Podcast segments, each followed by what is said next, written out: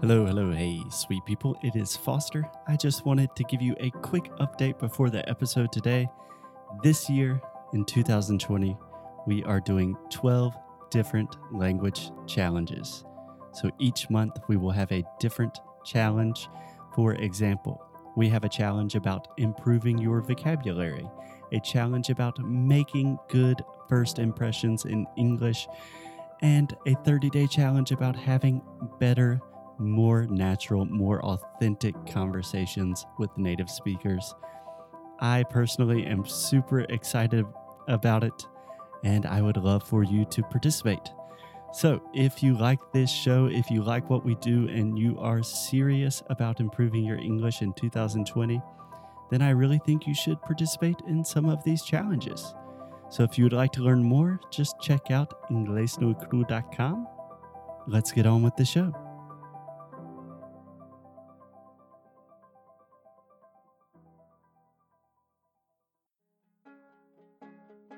Oi, pessoal! Vocês estavam com muitas saudades minhas, então hoje estou aqui, voltei, vamos gravar um novo episódio maravilhoso só para vocês. E claro, eu tenho que dar meu recado todo começo de episódio, não é mesmo? E o recado de hoje é que vocês continuam tendo o cupom maravilhoso do Cambly. Mas Alexia, como assim? Eu escuto isso todos os dias. Até você fazer uma aula no Cambly, você vai continuar escutando isso todos os dias, porque o Cambly é o máximo.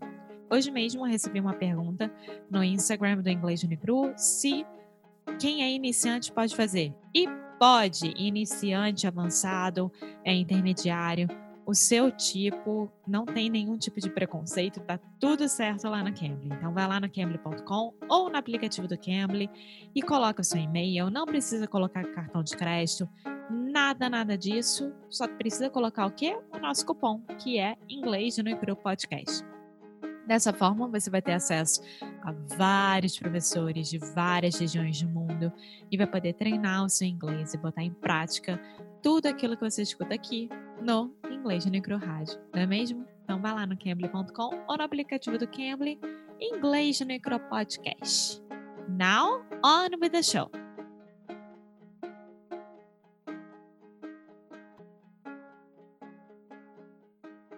Hey, Alexia. Hey, Foster. How are you doing? I am fine. What about you? I'm doing great. Yes. You're back? And I, yeah, I'm back. Yay! what?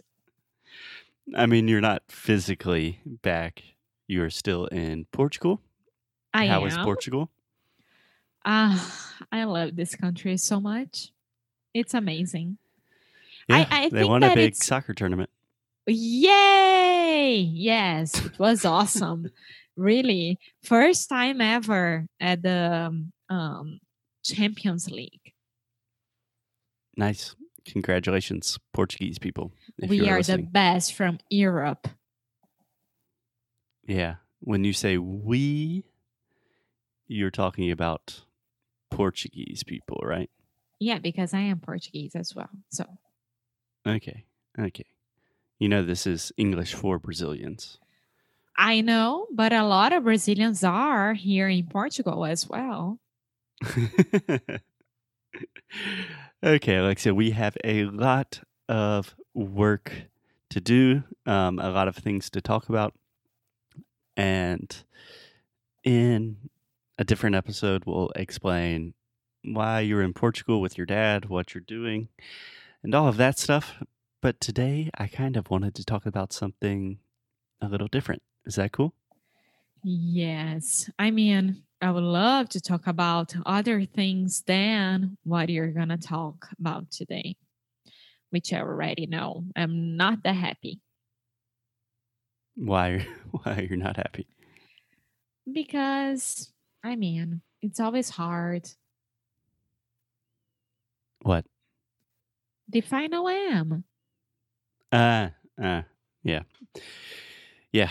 So just let me give some background today. So, um, as a lot of you guys know, we took a break from work for a few weeks for personal reasons, which means the last week, I had to give like 400 audio feedbacks to our sound school students. Yeah. And it was very interesting because I always give feedback every day, but giving so many at one time, it was really interesting to see patterns and to see trends and it just kind of brought me back to the basics Trims? trends Trend. Tipo. a tr- a trend is like Ah, something Uh huh. Uh huh. like it's trending on twitter Yes, I understood trim. And I was like, huh? yeah alexia's thinking about cos what?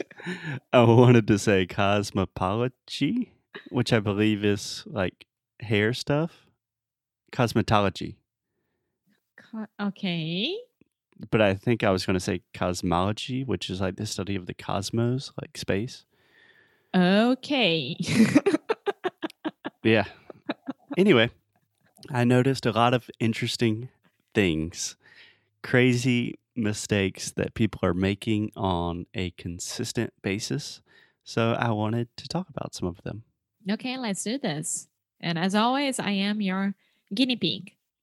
Guinea Yes. pig. Yes, we will get to that a little bit later. So the first thing I noticed that I have to say this, if I give 400 feedbacks in 392 of those feedbacks, at some point I will say, "Hey, you have to close your mouth with the final M." Do you know what that means, Alexia? I do know. I do know because it was one of the first things that you corrected me. Okay, can you explain it to me or give me an example? Uh huh. For example, I am from Brazil, right? You don't Exactly. say I am from. No, from, from. You say from. Yes, yes. First, the reason that Brazilians do this in general is because when you have an M or an N at the end of a word or phrase in Portuguese, you will generally make a nasal vowel. So, for example, like if you say, sei lá, bom, Mhm. bom, fala bom, amor. Bom. Yeah. Normally, when you say bom, when you're finishing that word, your mouth is still not completely closed, right? Bom. Yeah. And you have sounds coming through your nose, coming through your mouth at the same time, simultaneously. It's very confusing. But the point is, in English, you only want to make an oral vowel, which means air is only coming out of your mouth. And after listening to this like 500 times, I recognize that that is one of the big problems. That even when people are almost closing their mouth completely, they still have that frong, mm, mm, mm, and it really sounds Brazilian to me. Yeah. Um, was it a common mistake for for, for me? you were saying that in the past tense. I Uh, had yeah, to try it here. Let's um, I don't know. Do you want to start with some examples? Maybe something.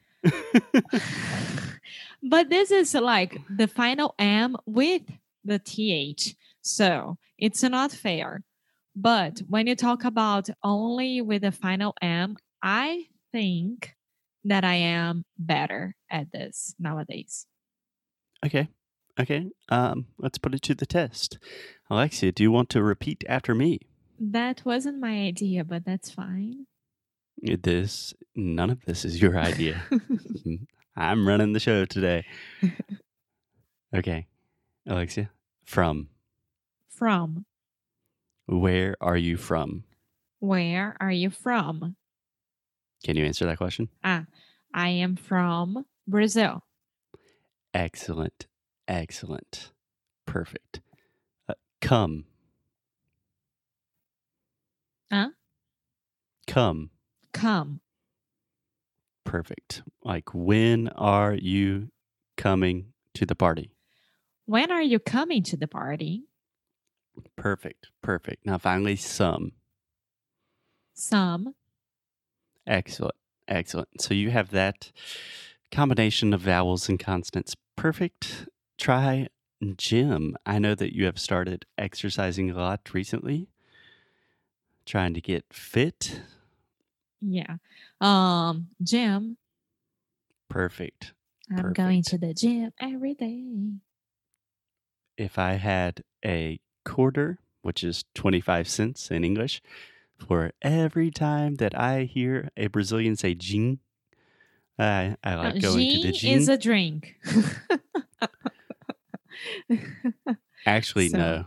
Huh? Gin does not exist in port in English. no, no, no. I'm talking about Portuguese. So Ah, when yeah. people say eh, gin is a drink, it's not gin. Yeah. Yeah. So the correct pronunciation is Jim. Jim. Okay. So try the word him. Him. Okay. I'm going to the gym with him. I'm going to the gym with him. Okay. I'm going to the gym with him, and my trainer's name is Tim. I'm going to the gym with him, and my trainer's name is Tim. Who is Tim? you tell me. I don't Who know is Tim either. him as well? Who is he in that case? Eh, eh, eh, sim. In this imaginary situation, I was imagining that the other guy would be me and Tim would be our trainer. I don't know. Just using this for linguistic purposes. So you get the idea, right, Alexia? Mhm. So for all of our listeners, when in doubt, if anything ends in M, you want to Close close your mouth. close your mouth. That's step one. And also make sure that all of the air is coming through your mouth, that nothing's happening with your nose. Yeah. Gym. I see Alexia making really weird. She's practicing the word gym without speaking. Yeah, like you you make round lips and then you close the mouth. So gym. Jam. Jam. Yeah, naturally, your lips will start to make a circle shape as they are closing because your mouth is kind of like a circle. Yeah. What? I am practicing. okay, guys, I cannot handle uh, Alexia on on Skype looking trying to practice with these words. It's very confusing, but we will talk to you guys tomorrow with some other very simple mistakes that all of uh, not everyone, but 90 for 95% of you guys are making. Until then, keep up the good fight. All is well. Awesome. Bye-bye. Bye. Muito obrigada por ter escutado mais um episódio aqui do nosso Inglês de Micro Rádio. Vocês sabem que nós fazemos o possível e impossível para deixar o inglês mais pertinho de vocês, né? E é um prazer imenso que a gente possa estar acompanhando vocês no dia a dia, na rotina e fazer parte da hora do- da cozinha, de faxina, tomar banho, dirigir, o que for. Então, eu queria aqui deixar bem claro que se você entrar lá no nosso site inglesdenecru.com, você vai poder ver um pouco mais do que a gente oferece de produtos, além aqui do nosso podcast querido, que a gente chama de paixão. Então vão lá, vão no nosso site, dê aquela força pra gente. Procurem saber mais o que, que a gente está fazendo. E é aquilo, né, galera? Cada mês nós temos um challenge novo. Então, eu acho que é a hora de aproveitar. Então é isso. Um beijo grande e a gente se vê no próximo episódio. Bye!